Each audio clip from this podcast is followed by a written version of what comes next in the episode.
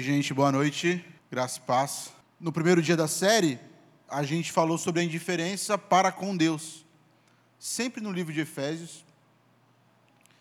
E não tem como ser indiferente a Deus. Você percebe que o, o primeiro que, que Efésios começa falando de um Deus que salvou o homem quando ele estava morto. Foi o exemplo que eu dei quinta-feira. Foi o exemplo que eu dei sábado passado quando eu preguei. Não é simplesmente que você estava se afogando no mar e Deus foi lá e jogou uma boia para você. Você era um cadáver no fundo do mar. E Deus foi até o fundo do mar e te salvou e te deu vida. A gente falou sobre a indiferença à identidade de cristão. E aí, sobre identidade, fica a deixa, né, William? Sobre identidade fica a deixa. Aqui nas EBDs, a gente tem falado de Daniel, de alguém que teve a identidade de povo de Deus preservada no meio da Babilônia.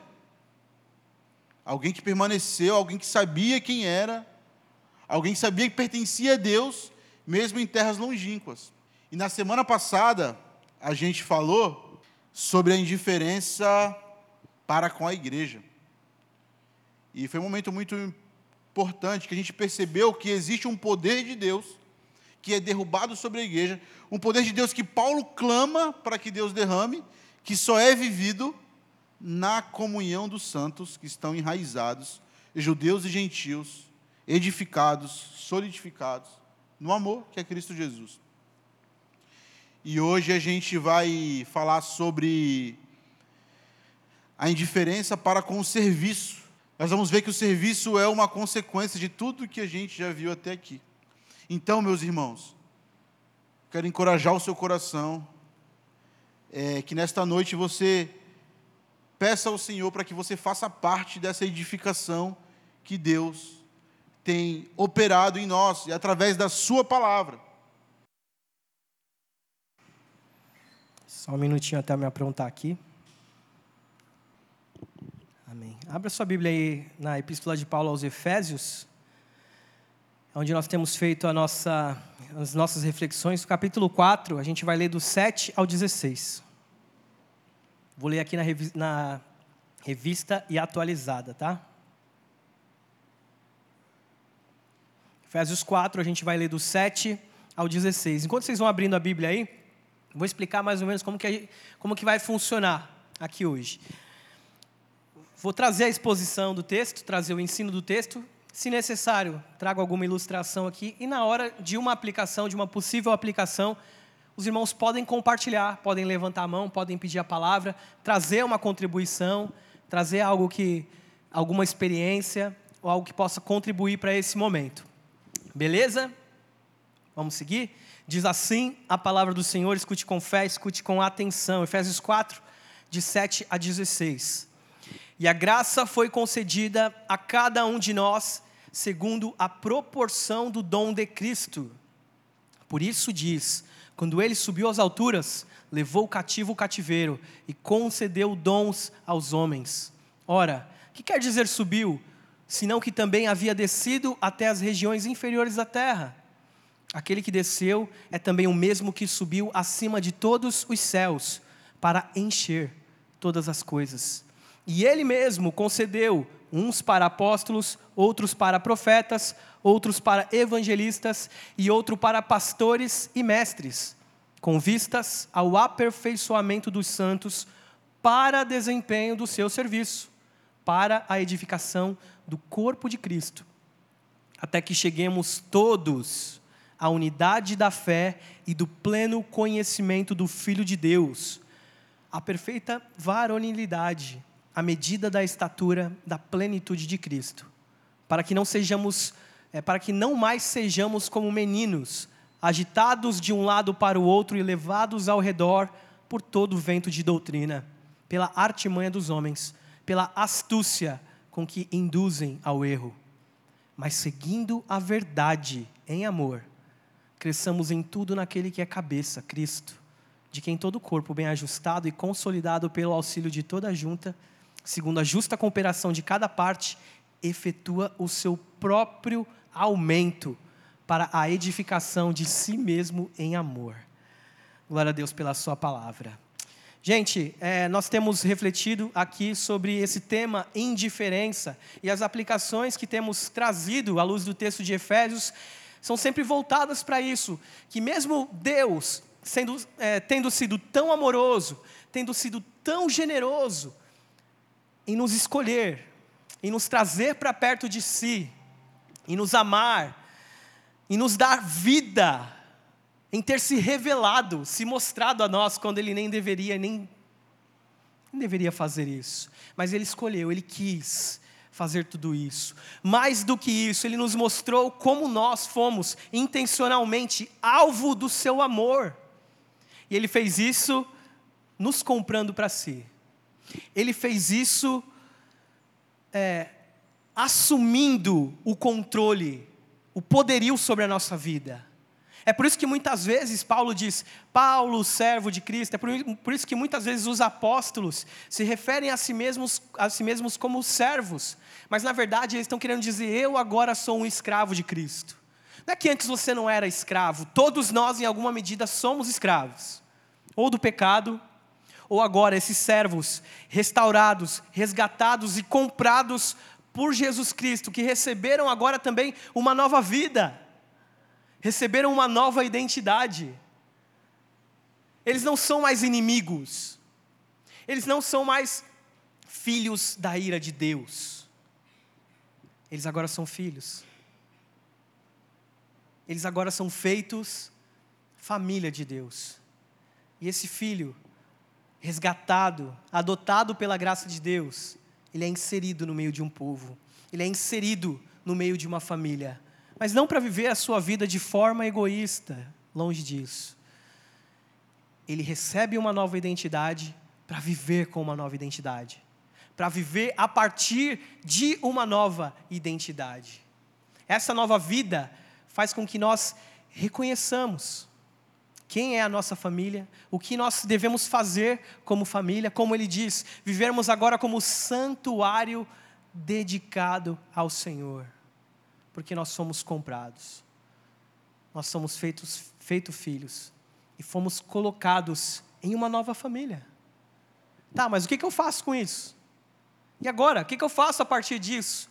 Ele vai começar a explicar. Agora que Deus se revelou para mim, agora que Ele me salvou, mostrou o seu amor, me deu uma nova identidade, me colocou em uma nova família, o que eu preciso fazer a partir disso? Sim, tem algumas coisas, e é o que nós vamos refletir nessa noite: a indiferença com o serviço. A indiferença ao serviço, porque esses servos, esses filhos resgatados, que receberam uma nova identidade, precisam provar que tem essa nova identidade. E tem algo distintivo para o povo de Deus ser identificado como um crente verdadeiro, como alguém que recebeu ah, essa nova vida em Cristo, e é o serviço na igreja. Olha só, a primeira coisa para a gente refletir é que nós, todos nós aqui, recebemos dons na medida exata. Todos aqui, sem exceção. Recebemos dons na medida exata. Olha comigo o que diz o versículo 7. E a graça foi concedida a cada um de nós, segundo a proporção do dom de Cristo. Para para pensar nessa primeira sentença. A graça foi concedida. O que é graça? Responde aí. Favor. Imerecido. É algo que a gente recebe, não é? Mas ao mesmo tempo ele está falando: a graça foi concedida. Repararam? Ele está sendo redundante mesmo, intencionalmente. Para frisar, para deixar bem claro que os dons que você possui não são por causa das suas qualidades.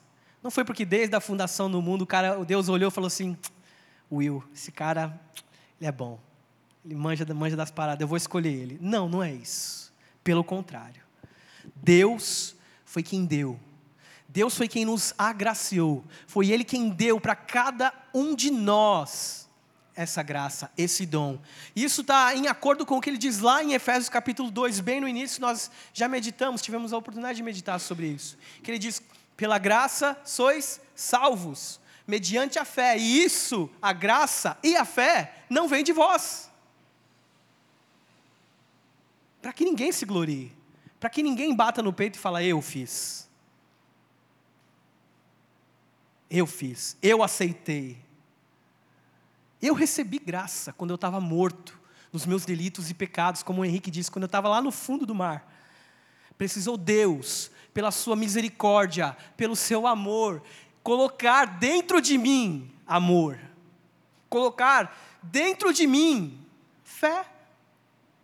E a partir disso eu criei, e a partir disso eu recebi a Cristo como meu Salvador, porque antes Ele colocou em mim a fé necessária para crer, no seu sacrifício, no seu amor. E é isso que ele está dizendo a partir dos nossos dons também. Na recepção dos nossos dons, os dons que você possui, você é completamente passivo nisso. Você não fez nada para ter recebido esses dons. Deus te deu graciosamente. E a Bíblia vai dizer dons espirituais. Que a Bíblia quer dizer com isso? Dons espirituais. Bom, são capacidades, são individualidades que Deus concede graciosamente ao seu povo. Mas de, de repente você pode pensar assim, cara, alguns dons não são muito iguais, algumas qualidades que as pessoas possuem. Por exemplo, a Bíblia fala dom de ensino. E a gente vê pessoas que não são crentes sendo muito boas em ensinar. A Bíblia fala sobre o dom de governo, o dom de presidir, né? o dom de conduzir a uma família, uma empresa, uma nação, enfim, o dom de presidir. A igreja, como nós temos os presbíteros, que presidem, que né, governam, em certo sentido, a igreja, sob o senhorio de Cristo, mas recebem dons para isso. E tem pessoas que recebem esse dom para fazer é isso em uma empresa, em uma casa e tantas coisas. Então, qual que é a diferença do dom espiritual para essa qualidade que uma pessoa pode ter?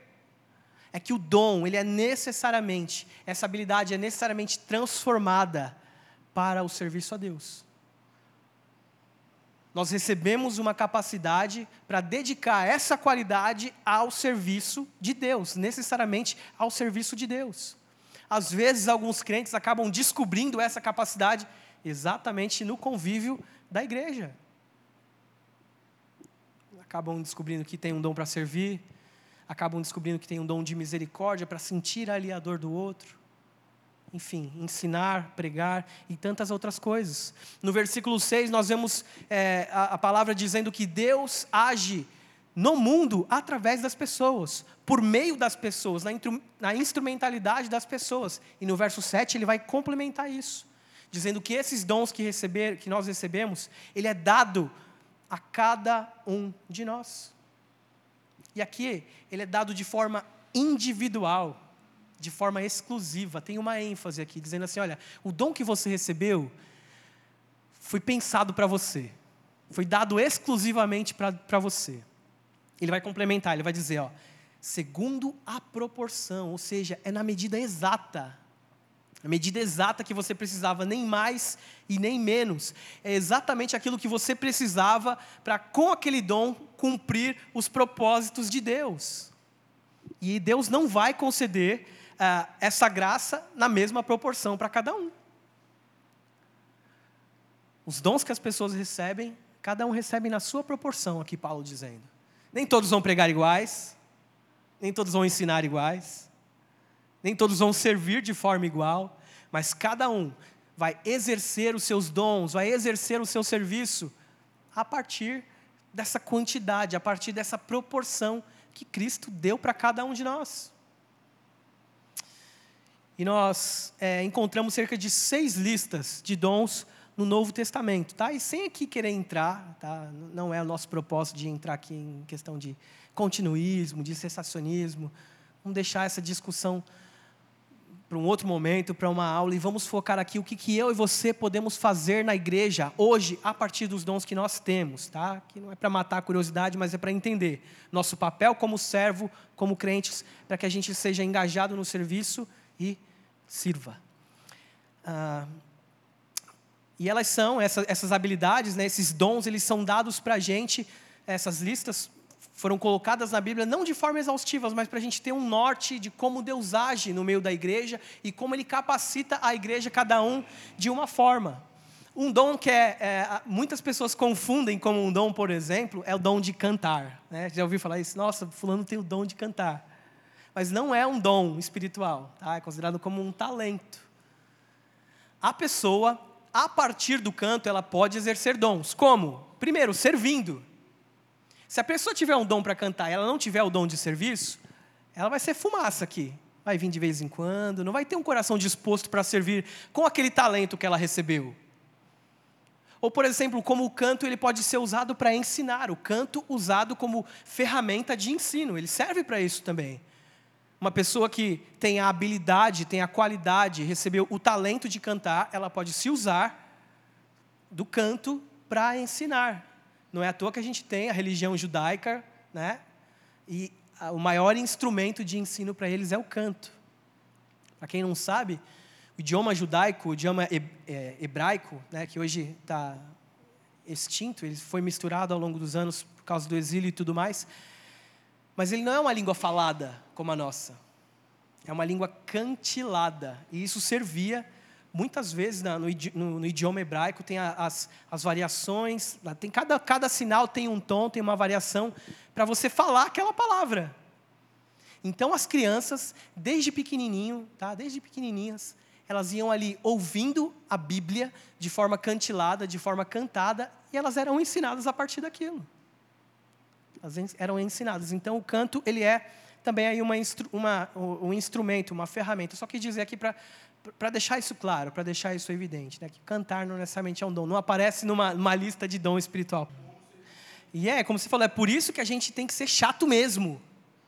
Eu já ouvi isso, tá? Nossa, você está sendo muito chato com a escolha das músicas. Não, é porque exatamente o canto, a música, ela é pedagógica. A música ensina, então a gente tem que ser chato sim com o que a gente vai cantar aqui, com o que a gente vai apresentar aqui. Porque música acaba virando teologia. Eu já vi muitas vezes gente citando é, é, parte de canção como se fosse tipo um versículo bíblico. Você já deve ter visto isso também. Né? Ah, eu lembro que o Marcos cantou uma música aqui na, na vigília, né, que fala é, aquela, és Deus de perto e não de longe. Mas se você for ler o versículo, está dizendo, Deus é Deus de perto e é Deus de longe. Está lá no versículo, vai lá ler, vai conferir. E a gente canta, porque canta, e às vezes a gente até fala isso, já, não, Deus é um Deus de perto, né? Deus não é um Deus de longe. Não, Deus é Deus de perto. Está tá na Bíblia. Um Deus de longe também, Ele é Deus tanto perto quanto longe. Quanto longe. Vamos seguir aqui. Ele diz no versículo 8: Por isso diz: quando ele subiu às alturas, levou cativo o cativeiro e concedeu dons aos homens. E o nosso foco está aqui. Quando ele subiu às alturas, levou o cativo, o cativeiro e ah, concedeu dons aos homens. Ora, que quer dizer que subiu, senão que também havia descido até as regiões inferiores da terra. Aquele que desceu é também o mesmo que subiu acima de todos os céus para encher todas as coisas. A gente vai ficar restrito aqui ao que essa parte ensina acerca de dons, tá? Não vou matar a curiosidade de ninguém sobre esses versículos aqui. É uma citação direta do Salmo 68 que vai nos apresentar uma figura bem, bem definida, a figura de um cortejo triunfal tem três, pelo, pelo menos três exemplos, é, tanto do, do, dos exemplos bíblicos quanto do tempo de Paulo mesmo, pelo qual ele se refere a isso. O primeiro é quando Deus tira o seu povo do Egito, atravessa o Mar Vermelho e lá no Sinai, elevado, ele mostra o seu poder, ele mostra a sua glória e ali ele faz uma aliança com o seu povo e abençoa o seu povo, dá bênçãos ao seu povo, ok? Uh, outra Outra figura disso era em relação ao, a como os reis eram coroados e ungidos no Antigo Testamento. Havia lá no templo uma escadaria e uma, uma, uh, um trono alto onde o rei se assentava, e ali ele era ungido e ali ele era coroado. Só que nesse caminho, nesse trajeto, ele passava por entre o povo, passava por entre as pessoas da igreja, subia essa escadaria e quando ele se assentava e era ungido, ele era aplaudido, ele era ali é, recepcionado com louvor. E a terceira figura que Paulo ilustra aqui é a figura de um soldado romano. Soldado romano, quando ele voltava de uma excursão, quando ele voltava de uma batalha, ele, é, a ele era permitido trazer ou os cadáveres dos seus inimigos vencidos, ou aqueles que ele havia é, prendido durante a sua excursão, durante a sua batalha.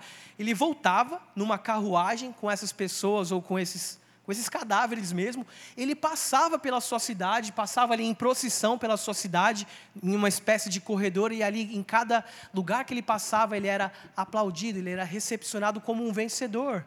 E aqui é essa analogia de Cristo, para se referir a Cristo, que ele foi quem. É, venceu a morte, cumpriu aquilo que ele precisava cumprir no nosso lugar, foi elevado, agora ele tem o seu nome acima de todo nome e ele distribui seus dons, distribui essas qualidades, as suas próprias qualidades. Ele vai dizer assim: ó, o dom de Cristo, ele distribui à igreja. E, e, e, só, e só a título de. Deixa eu só ver onde que está isso mesmo. Edificação. Só quero dar uma olhada aqui. Tá. É, no final do versículo 7, se você acompanhar, vai estar assim, ó, segundo a proporção do dom, dom de Cristo, o dom dado por Cristo. Tá? E aqui, a, a, na língua portuguesa, nós temos duas formas de enxergar isso. Tá? A Bíblia tem uma forma definida que ela está dizendo, mas na língua portuguesa, de repente, você poderia pensar. Eu quero que você pense aí. O que, vocês acham que ele está falando aqui? Que o dom, a origem do dom é Cristo, né? como se eu como se eu fosse dizer assim, ó, é, essa, essa parte da cadeira ou esse púlpito é de acrílico. É feito de acrílico. A origem dele é acrílico, beleza?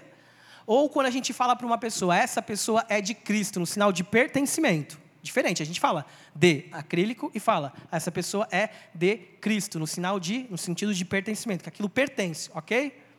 Qual vocês acham que, que, que Paulo está falando aqui, e tem muita diferença, eu dizer que os dons, eles têm a origem a partir de Cristo, ou que os dons são posse, pertencem a Cristo. O que, que vocês acham?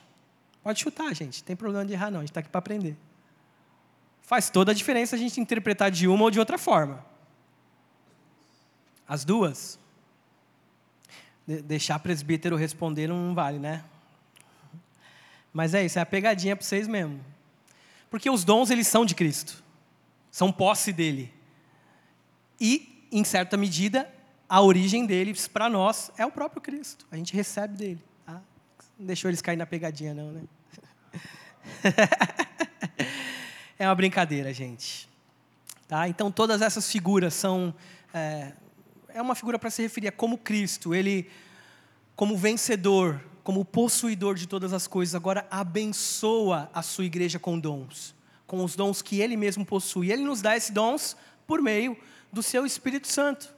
E aqui eu quero abrir uma parte para a gente aplicar. primeira aplicação que eu quero fazer, que eu quero trazer aqui é, nessa noite, é: ninguém na igreja é inútil. Se você é salvo, redimido, você possui uma função no corpo de Cristo. Você não é um inútil. Do menorzinho ao maior. Do mais novo ao mais idoso. Você possui um dom. Tem algo que você pode fazer para abençoar seus irmãos. Tem algo que você pode fazer para abençoar a sua igreja. Por isso, Todos podemos e devemos, temos o dever de nos envolver na igreja e servir nossos irmãos com os dons. Já quero abrir aqui e dizer que, ah, ou final de, de janeiro ou início de fevereiro, nós vamos ter aqui ah, um estudo sobre dons focados no serviço, que muitas vezes a gente fica com essa dúvida, né? Qual é o meu dom? Qual o dom que Deus me deu?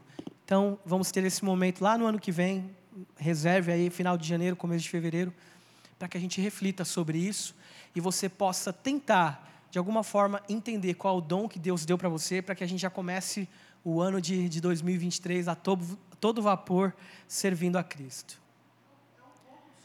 É, eu, até, eu, tinha até anotado aqui, eu não, não, não falei na hora, né? Que, o, que o dom de, de can, o, o talento para cantar ele tem três, três utilidades, né? A primeira é, é é ensinar, a segunda servir e a terceira aparecer. Mas eu não, eu não falei isso, não. brincadeira, mas é uma brincadeira. É, até porque eu canto aqui também, enfim. Não gosto, tá? Não vejo a hora de, de, de não estar tá aqui mais. de poder ter uma equipe de louvor aqui, né? E eu poder me dedicar exclusivamente para o ministério da palavra e para as orações, tá? E outra aplicação que a gente pode tirar disso que é um erro nós enfatizarmos determinados dons. E hoje acontece muito isso.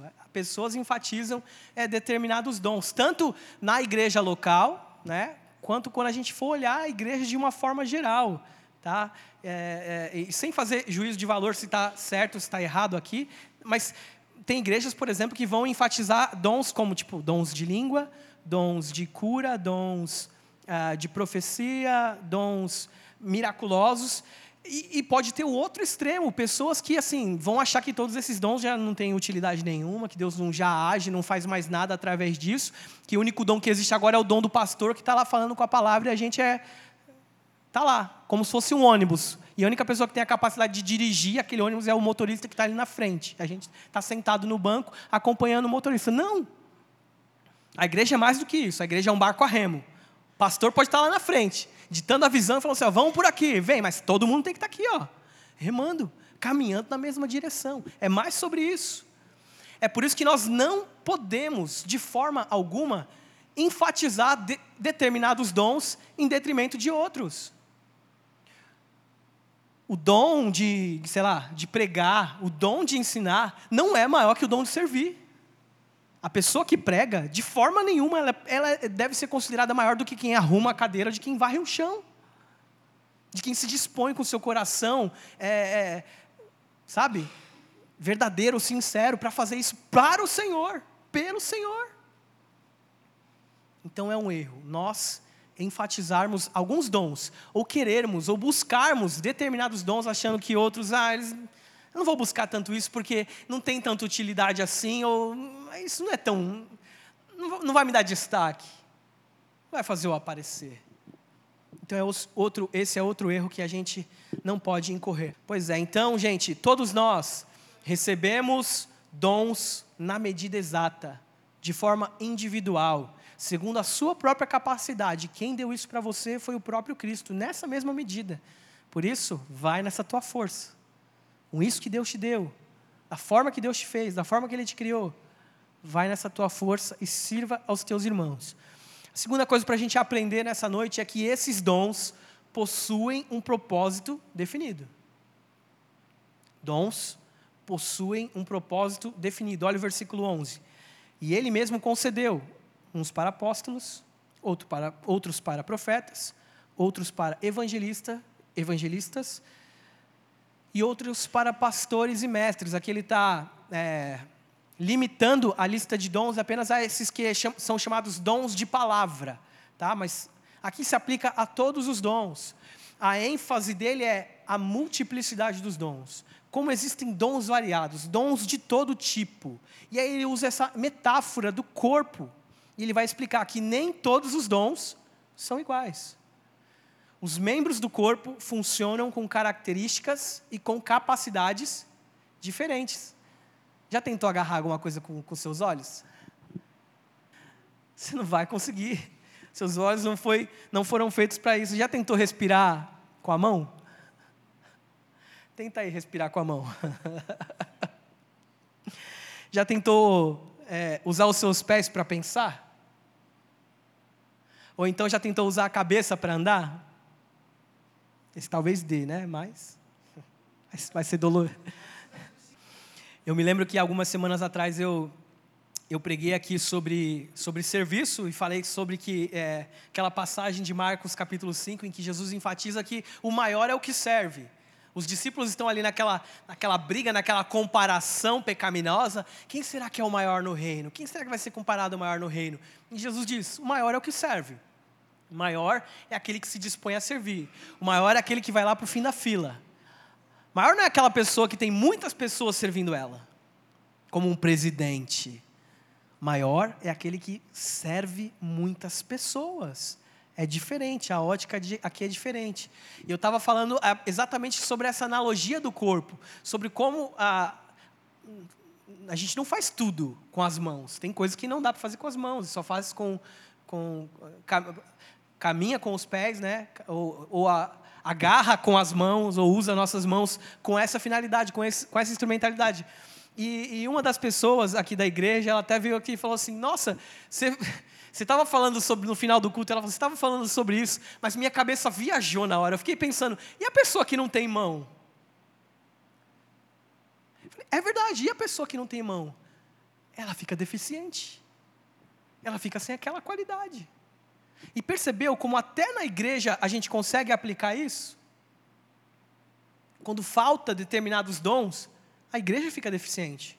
Quando pessoas que têm determinados dons e ela não se dispõe a servir, ela causa uma deficiência. De certa forma, uma deficiência. Claro, quem, quem conduz a, a igreja é Cristo, mas ele vai dizer, até como ele vai dizer até no final, né? no final da sessão, ele vai dizer: para que todo o corpo bem ajustado, não é? Um corpo bem ajustado é um corpo completo, em que cada membro possui o seu lugar. É isso. Corpo bem ajustado é um corpo completo. Um corpo sem mãos, um corpo sem pés, vai ser um corpo deficiente, com problemas. Vai sobreviver? Vai. Vai conseguir fazer a maioria das coisas? Vai. Vai ficar deficiente. Vai ter alguns problemas. Compreendem? Vamos abrir aqui para as aplicações. Então, eu preciso ter consciência dos meus dons e dos meus talentos. Eu preciso saber o que Deus me deu como dom e como talento. Já viu tentando cantar? É uma lástima. Mas se for para cuidar e para ensinar, foi para isso que Deus me chamou. Eu amo cuidar, estar tá junto, caminhar, ensinar, é a coisa que eu amo. Eu gosto de fazer isso, me dá prazer. É pregar mais ou menos, né?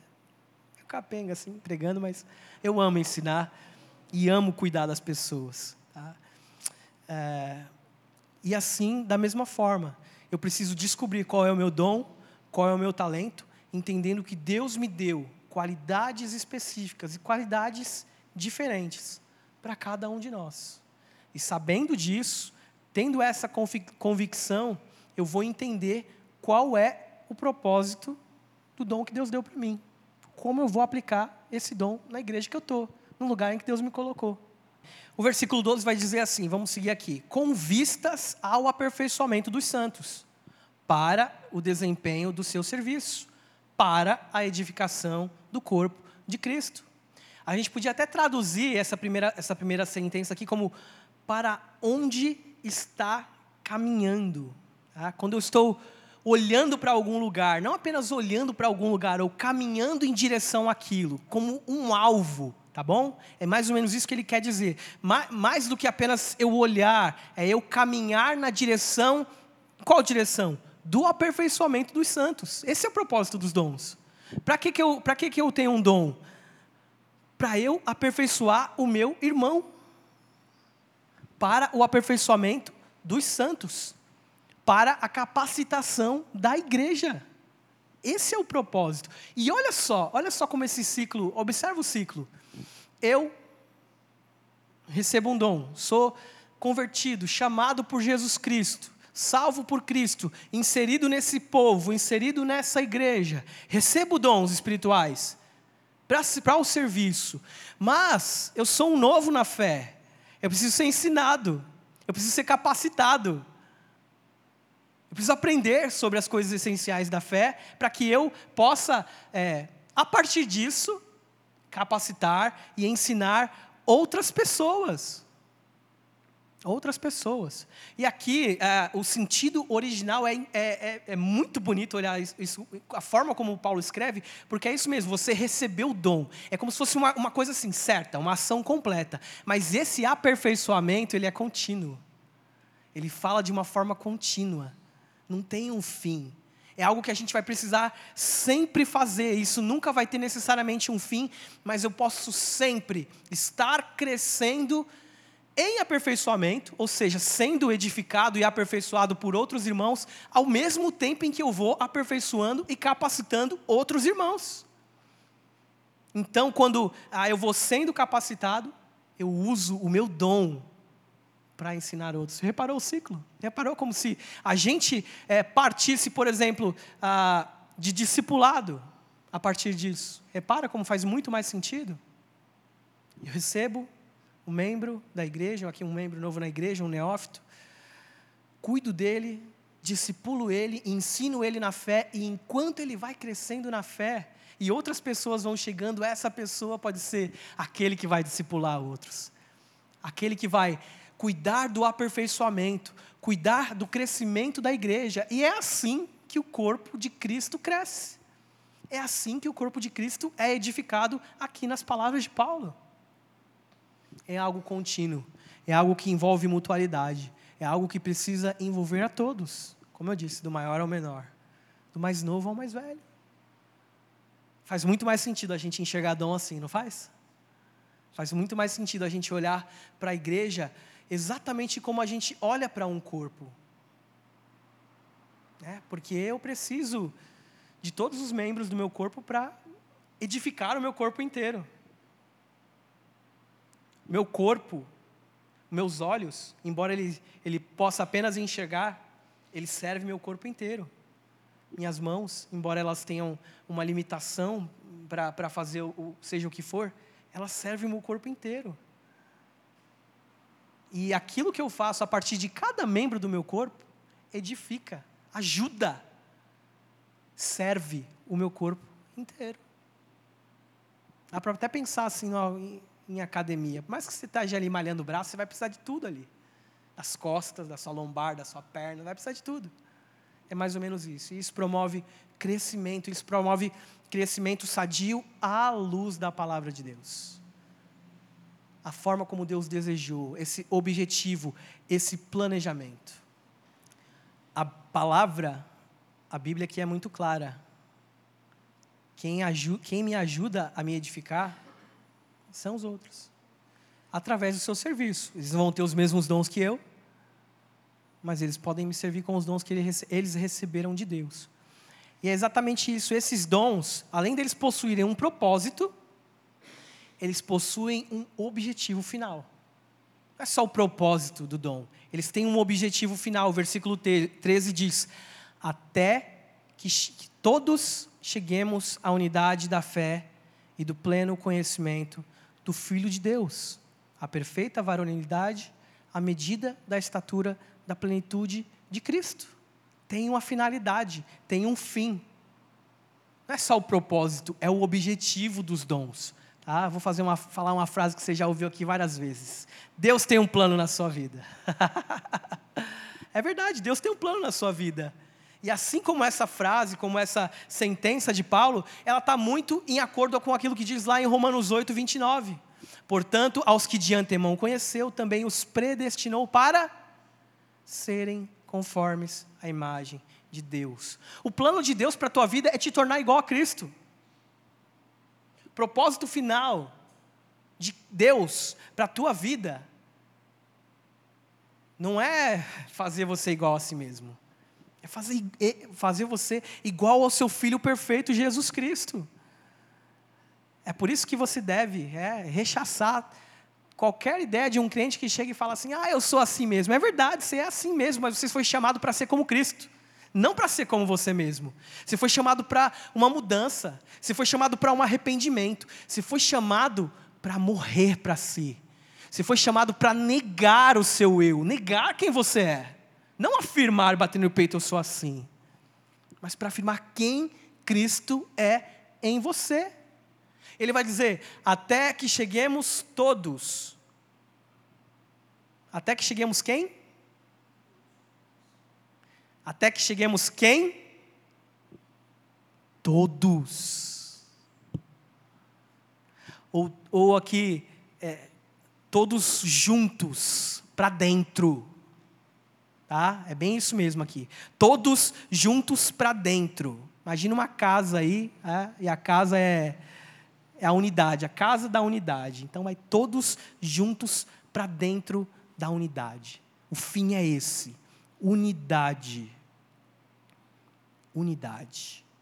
E é um pecado, como eu disse. Isso se torna um pecado. Eu pensar em autoedificação nesse sentido, sendo que o fim é é, é, é comunitário.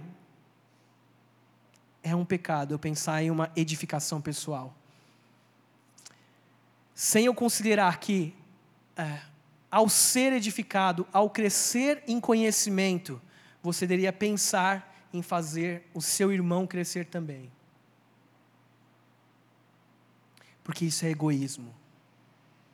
Eu pensar em crescer, eu pensar em ser, em ser edificado, em crescer no conhecimento, sem que eu ajude meus irmãos a também crescerem, isso é egoísmo. Portanto, se você estuda, gosta de estudar, use isso para ensinar outros. Não seja edificado sozinho. Não cresça sozinho. É Deus dando capacidade para você para aprender e para servir aos outros, ensinando, edificando outros, fazendo com que outros também aprendam assim como você aprendeu. Nunca, gente, pense em nossos dons como edificação mútua. Como edificação mútua. Ele vai dizer, né, que a, a finalidade até que cheguemos todos à unidade da fé. E é importante eu fazer um disclaimer aqui, falar sobre isso, porque nós vivemos em um mundo que é basicamente inclusivista, que vai pregar diversidade e aceitação das diferenças a preço de tudo. Tá? É o nosso mundo que a gente vive é isso. Nesse sentido, a objetividade tá, se perde em prol da unidade. Eu, eu é, como é que eu posso dizer? Eu pensei numa palavra muito difícil, não é nem para eu falar. Mas eu torno a verdade subjetiva. Eu faço com que a verdade se torne relativa ao outro, às pessoas. Por quê? Porque o foco é a unidade. O foco é a união, é a unidade. Então, cada um vai ter o seu pensamento, e a gente tem que valorizar isso, essa diversidade, essa subjetividade. Quando não, a unidade é a unidade da fé. A fé em Cristo é uma fé objetiva. A verdade do evangelho, ela é objetiva. O evangelho, nesse sentido, ele não tem par. O evangelho, ele não é inclusivo nesse sentido. Ele é exclusivo, ele fala, Jesus fala: Eu sou o caminho, eu sou a verdade, eu sou a vida. Ele está dizendo: não tem outro caminho, não tem outra verdade, é uma só, é uma verdade só, é um caminho só, tem vários, esquece isso.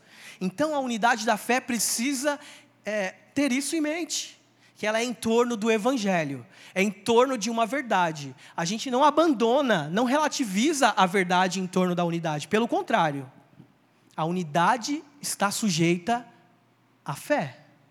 A unidade fica subordinada ao Evangelho, à palavra de Deus, aquilo que a palavra de Deus diz. Doa a quem doer. Essa é a verdade cristã.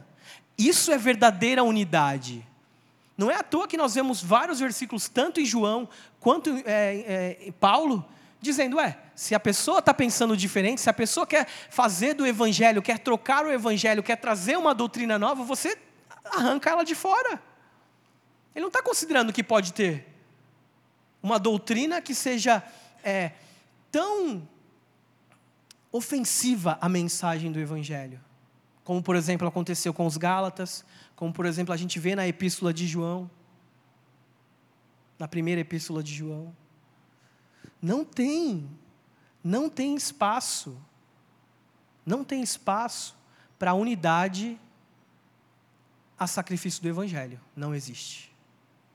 A unidade precisa girar em torno do Evangelho, dessa verdade, que só Cristo é o caminho só Ele é a verdade. Só Ele é a vida. Que eu não tenho nada. Ele tem tudo. Que eu não possuo nada. Eu recebi tudo dele. Não para mim, mas para ser um mordomo daquilo que Ele me deu. Isso se aplica aos nossos dons. Isso se aplica àquilo que Deus deu para a gente. Então a unidade não é a custo de tudo, não é a custo do Evangelho. Ele vai dizer também, e só assim preservando essa unidade com o foco geral, com o foco total, só assim nós vamos chegar ao pleno conhecimento do Filho de Deus. Porque se eu partir de mim, se eu partir do outro, se eu partir do grupo, eu vou acabar criando um Deus falso, eu vou acabar criando uma doutrina falsa, eu vou acabar criando um ensinamento falso. É por isso que não tem como abrir mão. A unidade da fé precisa ser em torno do Evangelho. E sim, quando ela é em torno do Evangelho, aí sim eu chego ao pleno conhecimento de quem verdadeiramente é o Filho de Deus, do que ele fez, do que ele conquistou. Chegar ao pleno conhecimento de Cristo é o que vai permitir com que eu me torne um crente maduro.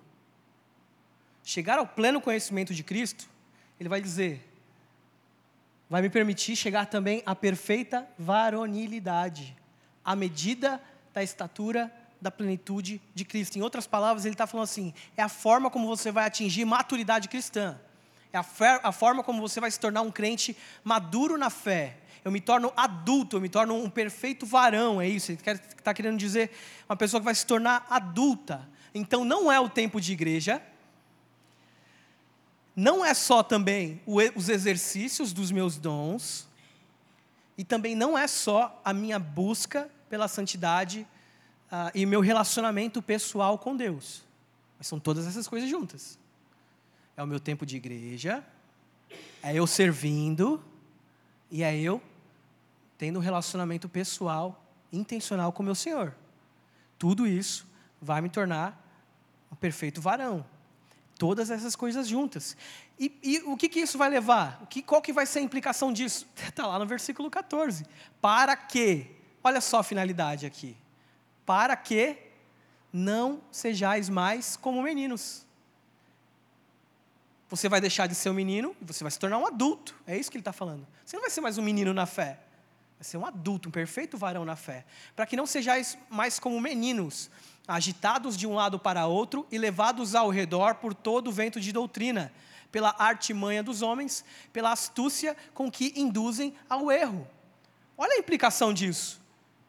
Conhecer a Cristo, conhecer a palavra, viver pelo verdadeiro evangelho, vai fazer com que você não seja mais enganado, com que você não seja mais é, é, levado por falsas doutrinas, por enganos porque eu vou ter agora o verdadeiro conhecimento de Jesus Cristo.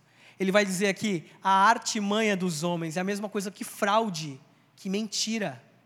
O que já pressupõe que vão ter pessoas intencionadas em fraudar e mentir sobre a verdade do Evangelho. Ele está pressupondo isso.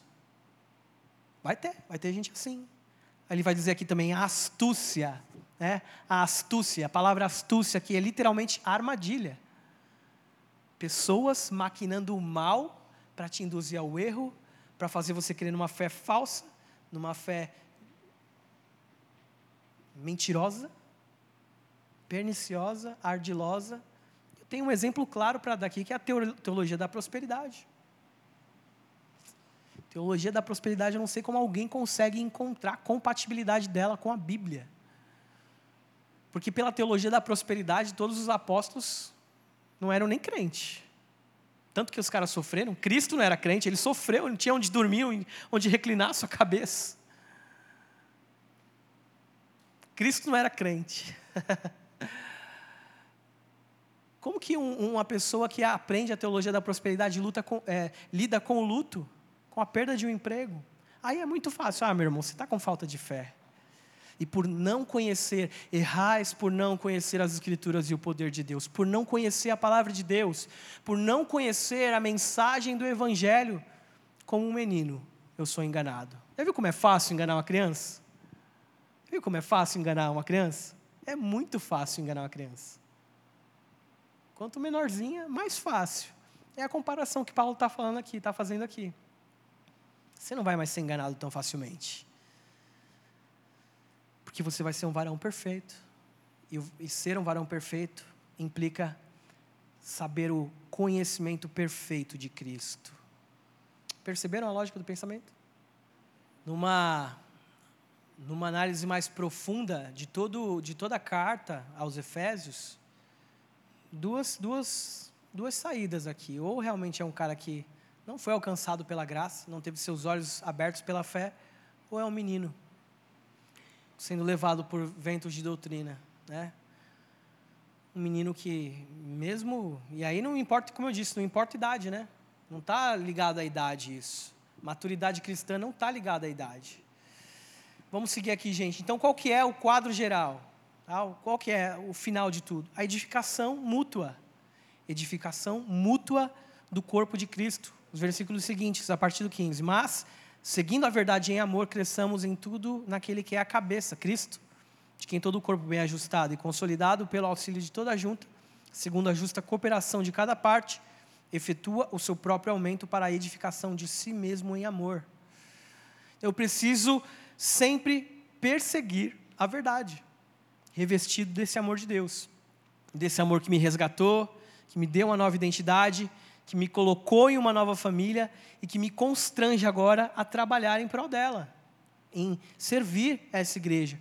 O serviço na igreja, então, não deveria ser algo pesado para ninguém. A partir dessa consciência, a partir de saber é, o propósito dos meus dons, não deveria se tornar algo pesado para ninguém, mas um desdobramento natural da minha conversão, de ter sido alcançado por Cristo.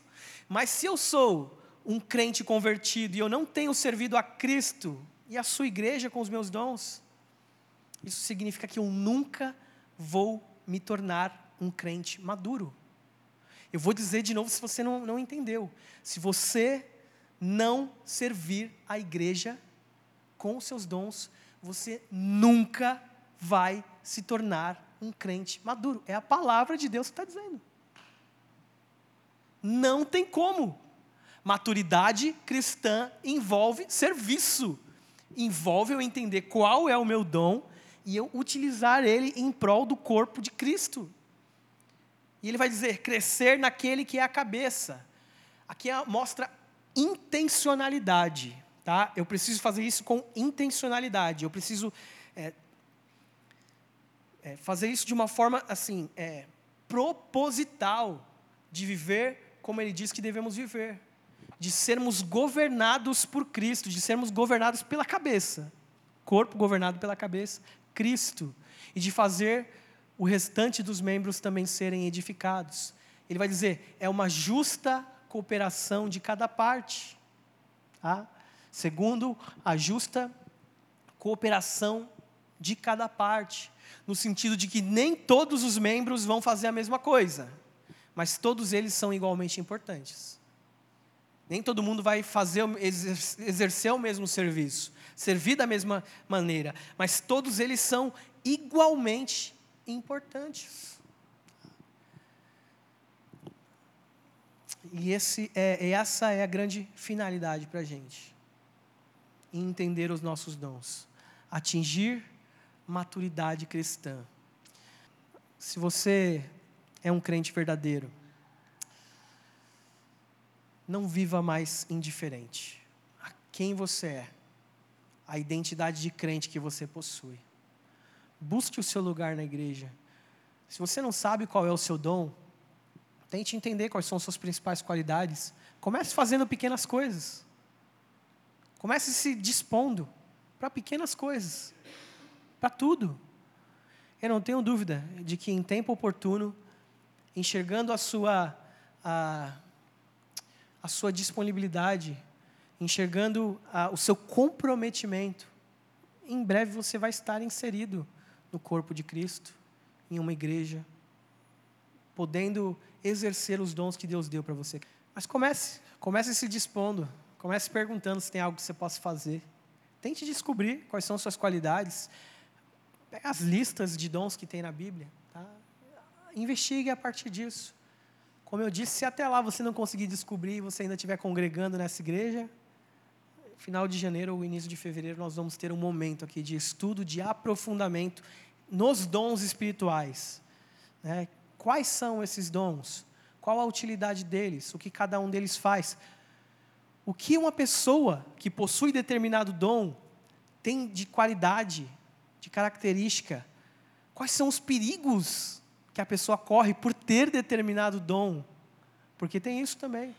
E tudo isso a gente vai ter a capacidade, a oportunidade de refletir aqui, através de um ensino bíblico, cristocêntrico, focado no serviço e na edificação mútua da nossa igreja. Eu quero, de verdade, começar 2023 a todo vapor com essa mocidade. Amém? Vamos orar para terminar? Valmir, ora para a gente aqui, para terminar. Então vamos orar, irmãos. Pai, nós queremos te agradecer. Te agradecer, Senhor, porque nós temos visto, ó Pai, o teu agir no nosso meio, na nossa vida, na nossa igreja. Mas queremos ver mais, Senhor. Queremos, ó Deus, ter experiências, ó Deus, contigo, através do conhecimento da tua palavra, através, Senhor, do nosso relacionamento contigo, através, ó Pai, do nosso relacionamento com os nossos irmãos. Queremos, ó Pai, ter a alegria do Teu Espírito em nossas vidas. Poder, ó Deus, adorar, louvar, exaltar o Teu santo nome. E levar, Senhor, essa alegria do Teu Espírito, Senhor, para outros que não Te conhecem, Senhor. Queremos, ó Pai, refletir a luz de Cristo. Queremos, ó Pai, ser sal, Pai, para temperar, Senhor, os locais onde nós convivemos, ó Pai, no dia a dia. Mostrar ó, que existe um Deus verdadeiro. Mostrar, ó Pai, para esse mundo que Jesus é a verdade, é o caminho e é a vida. Te louvamos, ó Deus, por esse momento, Senhor, que podemos ouvir e aprender mais a tua palavra. Queremos te agradecer, ó Deus, pela vida do Henrique, pela vida do William, Senhor, e de todos os outros irmãos que estão aí trabalhando com a mocidade. Obrigado, Pai, que tu possa, Senhor, trabalhar nos nossos corações e que possamos, ó Deus, buscar, conhecer e saber quais são os dons que tu tem nos dado, para que possamos, ó Pai, edificarmos a tua igreja através do trabalho, através, ó Pai, de servir, Senhor, a ti, Senhor. Louvado seja o teu nome, Senhor, pela vida dessa mocidade. Louvado seja o teu nome, Senhor, pela vida dessa igreja. Que tu esteja abençoando, Senhor, a cada família aqui representada, os lares de cada um aqui, Senhor. Que tu possa estar suprindo cada necessidade, Senhor. Abençoando, Senhor, a vida espiritual, a vida material, Senhor. Tirando, Senhor, a tristeza do coração, tirando, Senhor, as dúvidas, as inseguranças, as incertezas e trazendo a tua paz. É o que nós te pedimos nessa noite, Senhor. Em nome de Jesus. Amém.